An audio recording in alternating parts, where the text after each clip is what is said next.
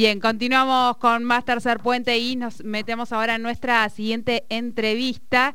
Eh, decíamos que en la legislatura se está trabajando el endeudamiento que la provincia eh, tiene que solicitar a través de la legislatura para poder afrontar los aumentos de salario de los y las trabajadoras de la salud. Eh, desde el Frente de Todos están solicitando informes al Ejecutivo sobre esto. Queremos consultar a el diputado provincial del Frente de Todos, Sergio Novoa. Buenas tardes, bienvenido a Tercer Puente. Jordi y Sole te saludan y aprovechamos también para saludarte en este día. Bueno, muchas gracias. Eh, un saludo para ustedes y para toda la audiencia y para todos los periodistas que pueden estar escuchándonos, sobre todo para aquellos que trabajan para neutralizar las fake news, mm. esta época de infodemia y todas las operaciones espurias eh, que muchas veces se hacen en nombre del periodismo.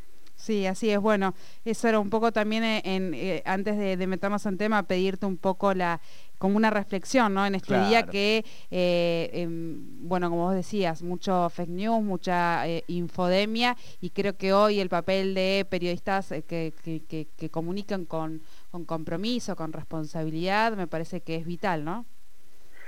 Sin duda, sobre todo que quienes usan un micrófono eh, no se escuden en mentiras como la objetividad o la independencia eh, para este tipo de operaciones. Enhorabuena que puedan trabajar, como vos decías, hizo con honestidad. Bien, eh, desde qué lugar se habla, desde qué lugar se ve la realidad, porque entonces es mucho más fácil para quien está escuchando o para quien está leyendo poder decodificar la, la información que recibe. Doy un ejemplo, cuando vos lees eh, los diarios más vendidos en la Argentina, Clarín, La Nación, eh, en temas que con las retenciones, por ejemplo, al agro, al campo.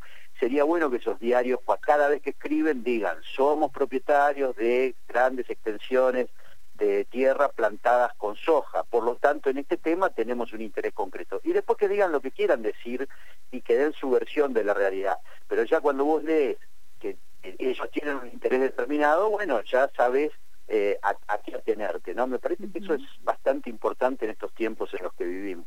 Tal cual, tal cual. En ese sentido, igualmente, Sergio, para redondear, bueno, a darle un poquito también a esta reflexión, que nos apetecía también charlarlo con, con vos, eh, pensaba eh, en que igualmente creo que a partir, haciendo un poco de historia, a partir de la ley de medios, de su implementación, de las discusiones públicas y de todo lo que va aconteciendo en, en los medios a nivel internacional, las nuevas lógicas de redes y demás, hay una porción de gente que empieza a saber que esos grandes medios hegemónicos no son eh, objetivos ni, ni, independientes, por más que falten otras capas y por más que sigan siempre teniendo intereses eh, espurios en muchos casos y sean jueces y parte, ¿no? Coincido plenamente, Jordi, cuando debatíamos y recorríamos el país, eh, intentando convencer de la necesidad de una ley de servicios de comunicación audiovisual, yo siempre decía que lo más importante que nos dejó esa discusión no fue la ley, que después vino el macrismo y con dos decretos dio por tierra lo más importante que ella tenía, sino el hecho de haber corrido el velo a una temática que no se discutía. Yo creo que, como bien decís, en los últimos años, por suerte, se comienza a interpelar lo que se dice de los medios, a desconfiar eh, y me parece que eh, es muy sano para la sociedad aprender a decodificar qué información te sirve y qué información no te sirve, qué información viene con un interés determinado y cuál es aquella que a vos te permite realmente saber cuál es la realidad para poder decidir. No obstante esto, eh, no quiere decir que tenemos en absoluto todo resuelto.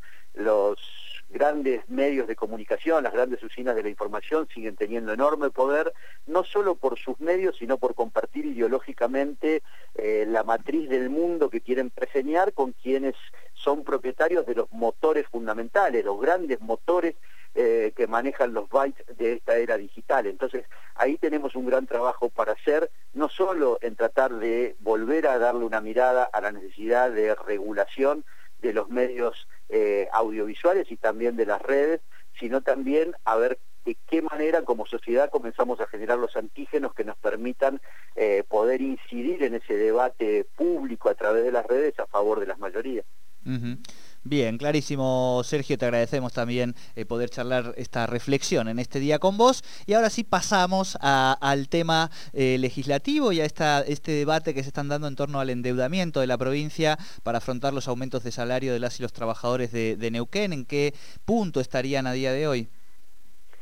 Lo primero que, queremos decir, y nosotros lo, lo, hablamos con ustedes oportunamente, nosotros estamos absolutamente a favor de ese incremento y de todos los incrementos que puedan tener los trabajadores públicos y privados de nuestra provincia, cuando discutimos el presupuesto en el 2020, le decíamos al ministro Pons y le decíamos al gobernador Omar Gutiérrez eh, que ese presupuesto no tenía destino y por eso no lo votamos, porque no contemplaba eh, la deuda que tenían con los trabajadores públicos en términos de IPC del año 2020 y tampoco preveía eh, los incrementos que iban a ser necesarios para este 2021. De tal suerte que no nos sorprendió el conflicto con los trabajadores de la salud, ni tampoco eh, la nueva negociación que tuvo que hacer el gobierno con la Asociación Trabajadores del Estado, y nos parece que este incremento eh, tiene mucho más que ver con la realidad, con la inflación que todos vivimos y, padecemos, eh, y en ese contexto siempre estuvimos de acuerdo. No obstante, con lo que no acordamos es con la idea de volver a endeudar la provincia para pagar este incremento porque entendemos que hay recursos, que hay otras maneras, que el gobierno puede tener mayor creatividad que la de simplemente eh, endeudarse y, es en este contexto que le pedimos un informe al ministro Post, que incluso nos visitó en la legislatura y no nos pudo responder. Nosotros estamos queriendo saber eh, qué pasó en los meses de marzo, abril y mayo eh, con los impuestos provinciales. Lo que pudimos ver de enero y febrero es que tanto ingresos brutos como sellos, inmobiliario y otros recursos se habían incrementado de manera muy importante. Eh, ellos nos comentaron que tuvieron dificultades y una mora en el suministro de esta información y que iban a tratar de dárnosla antes de que se produzca esta, esta votación. Eso todavía no ha sucedido. También les pedimos detalles de la reestructuración de la deuda alcanzada. Él nos contó que para este año estaban previsto pagar 155 millones de dólares. La reestructuración significó un ahorro de 115 millones y la provincia tiene que pagar 40 millones. De tal suerte que según el tipo de cambio que tomemos, el dólar oficial o el dólar mayorista, la cifra de ahorro del no pago de reestructuración por la reestructuración de la deuda es más o menos similar eh, un poquito menos de esos 12.800 millones que nos están pidiendo la legislatura que le aprobemos. Y también le hemos pedido al ministro que nos cuente cuáles son los vencimientos, porque nosotros necesitamos tener todos los datos de lo que entra y todos los datos de lo que debe salir como compromiso de la provincia para poder efectivamente comprobar en qué situación estamos. Yo me quedé con la sensación de que Pons nos vino a mostrar un balance eh, dibujado a la medida para poder justificar este nuevo endeudamiento. Y la verdad que hablábamos recién de los impuestos provinciales. Todos los datos de la economía de esta primera etapa del año hablan bien. Hubo un incremento en la coparticipación que se recibe de, Nación, hubo un incremento también en cuanto a regalías, y ustedes habrán leído y, están en conocimiento cómo mes a mes se van produciendo eh, récords en materia hidrocarburífera, lo que también habla de una economía distinta eh, que me parece que debería evitar esto del endeudamiento. Claro, en ese sentido, si, si no tienen más elementos que clarifiquen las necesidades desde el bloque, entiendo, no estarían acompañando. Nosotros hasta ahora tuvimos una sola reunión de bloque y ya hace algunas semanas atrás donde hubo algunos legisladores que estaban más de acompañar, eh, habida cuenta del argumento de que este endeudamiento es para el pago de los trabajadores del Estado, y hubo otros legisladores que se enrolaron en la línea de estamos de acuerdo con el incremento, pero no con la necesidad de endeudamiento, por lo cual yo no estoy en condiciones de garantizar una votación homogénea del bloque del Frente de Todos. Ustedes saben que esto ha pasado ya en otras oportunidades en, la legislatura, no siempre votamos de manera conjunta. Lo que puedo contarles es que en lo personal, si no me convencen a partir de estos números que hemos presentado y de estos pedidos de informe, que además estamos hablando de información pública, información que tendría que estar al alcance de todos nosotros, ¿no? Claro. Bueno, Sergio, muchísimas gracias por este contacto con Tercer Puente y seguiremos atentos a este debate en la legislatura. Muy amable.